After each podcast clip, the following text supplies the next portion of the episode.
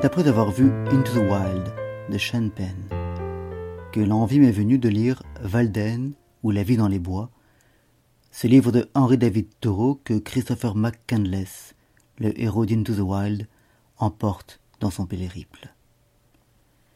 Ce livre présente, plus qu'il ne raconte, les deux années passées par son auteur dans une cabane construite de ses mains, à proximité de l'étang de Walden et de la ville de Concord, dans le Massachusetts. Henri David Thoreau a alors 28 ans, et il embrasse cette expérience pour diverses raisons. Dénonciation de l'aliénation de l'homme par le travail, envie de renouer avec une vie plus proche de la nature, besoin de solitude, désir d'une existence débarrassée des superfluités de la modernité. Le premier objectif de Thoreau, lorsqu'il décide de quitter la ville pour vivre dans les bois, c'est de s'affronter seul à la vie.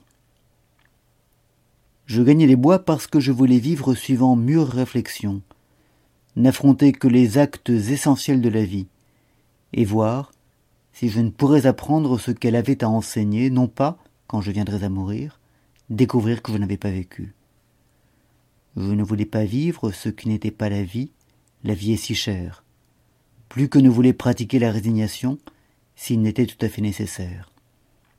Ce qu'il me fallait, c'était vivre abondamment, sucer toute la moelle de la vie, vivre assez résolument, assez en spartiate, pour mettre en déroute tout ce qui n'était pas la vie, couper un large andin et tondre ras, acculer la vie dans un coin, la réduire à sa plus simple expression et, si elle se découvrait mesquine, eh bien alors en tirer l'entière, authentique mesquinerie, puis divulguer sa mesquinerie au monde, ou, si elle était sublime, le savoir par expérience et pouvoir en rendre un compte fidèle dans ma suivante excursion.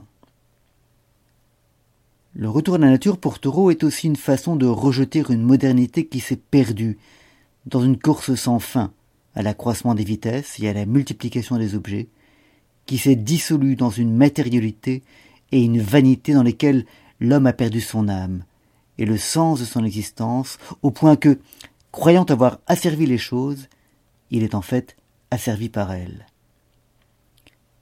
La nation elle-même, avec tous ses prétendus progrès intérieurs, lesquels, soit dit en passant, sont tous extérieurs et superficiels, n'est autre qu'un établissement pesant, démesuré, encombré de meubles et se prenant le pied dans ses propres frusques, ruiné par le luxe, comme par la dispense irréfléchie, par le manque de calcul et de visée respectable, à l'instar des millions de ménages que renferme le pays. Et l'unique remède, pour elles comme pour eux, consiste en une rigide économie, une simplicité de vie et une élévation du but rigoureuse et plus que partiate. Elle vit trop vite.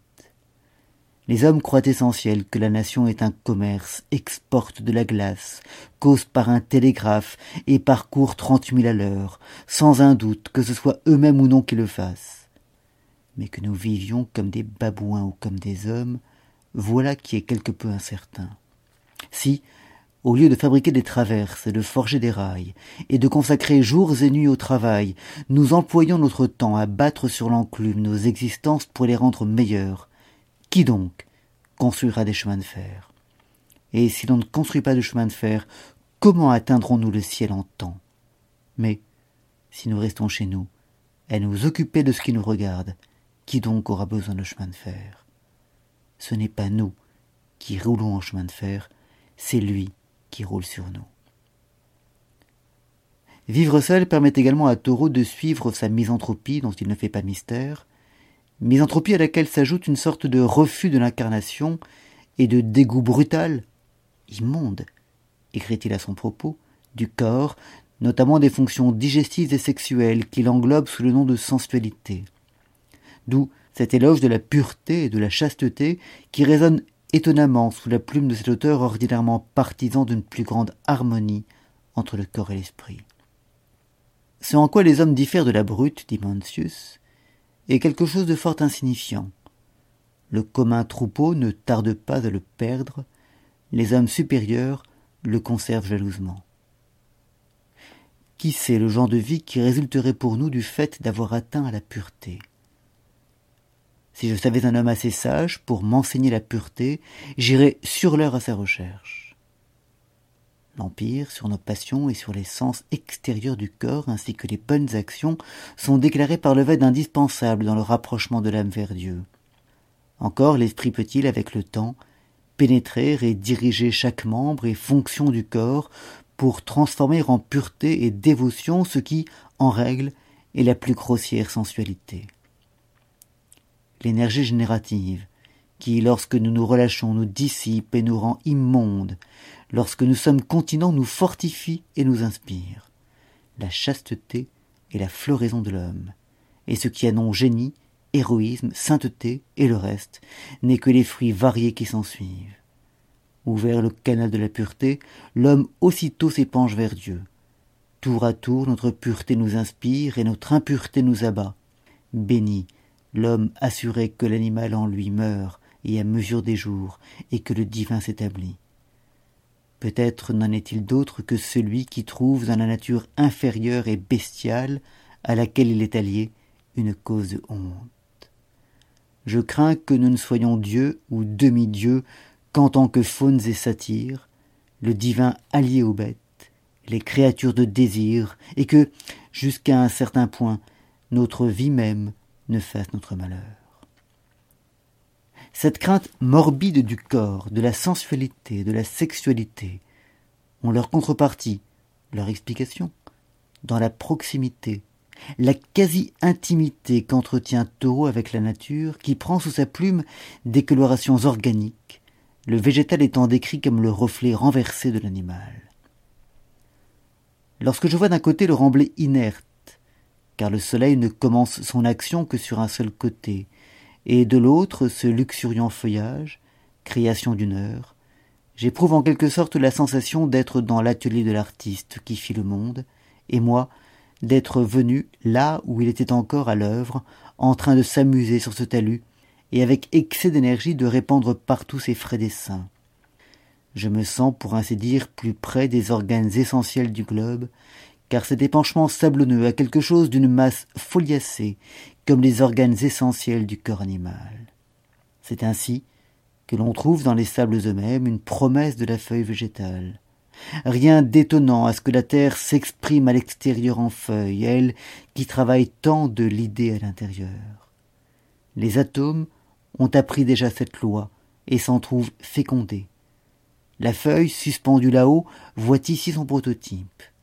Intérieurement, soit dans le globe, soit dans le corps animal, c'est un lobe épais et moite, mot surtout applicable au foie, aux poumons et aux feuilles de graisse. Les plumes et ailes des oiseaux sont des feuilles plus sèches et plus minces encore. C'est ainsi, également, que vous passez du pesant ver de terre au papillon aérien et voltigeant. Le globe, lui-même sans arrêt se surpasse et se transforme, se fait héler en son orbite. Il n'est pas jusqu'à la glace qui ne débute par de délicates feuilles de cristal, comme si elle avait coulé dans les moules que les frondes des plantes d'eau ont imprimé sur l'aquatique miroir. Tout l'arbre lui-même n'est qu'une feuille, et les rivières sont des feuilles encore plus larges, dont le parenchyme est la terre intermédiaire, et les villes et cités les œufs d'insectes ont leurs aisselles.